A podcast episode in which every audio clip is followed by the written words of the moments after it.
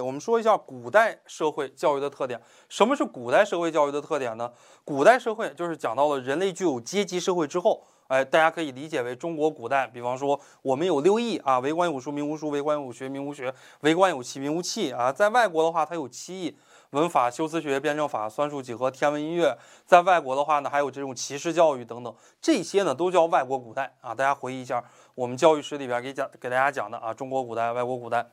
我们来看一下，第一点，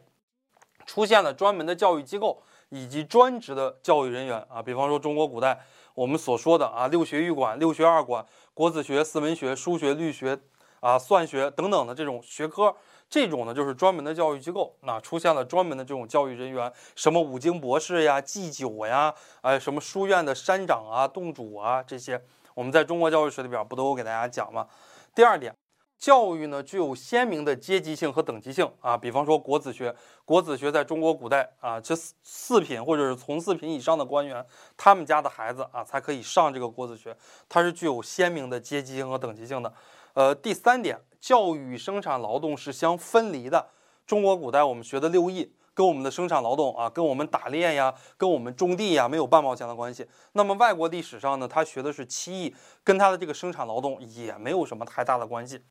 啊，第四点，体罚较多啊，主要是以死记硬背为主，就像我们的科举考试啊，死记硬背为主。还有呢，就是体罚盛行，认为老师是认认为学生是老师这种专属的物品。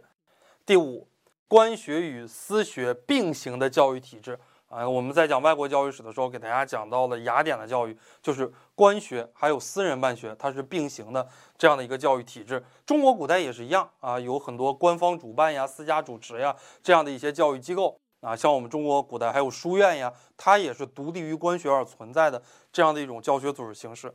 后边的教学组织形式主要以个别教学为主啊，主要是个别施教。为什么呢？因为在整个古代社会，不管是中国古代还是外国古代，有钱人家的孩子才能接受得起教育啊，穷人家的孩子他是接受不起教育的。而有钱人家的孩子呢，他不愿意上这种学校啊，因为你跟穷人家的孩子一起上这种学校的话，呃，他就会。对于自己孩子的各种品德啊，养成了一种良好的品德，就会有影响。所以，不管是在中国古代还是在外国古代，我们都请专门的老师啊，对孩子来进行教学。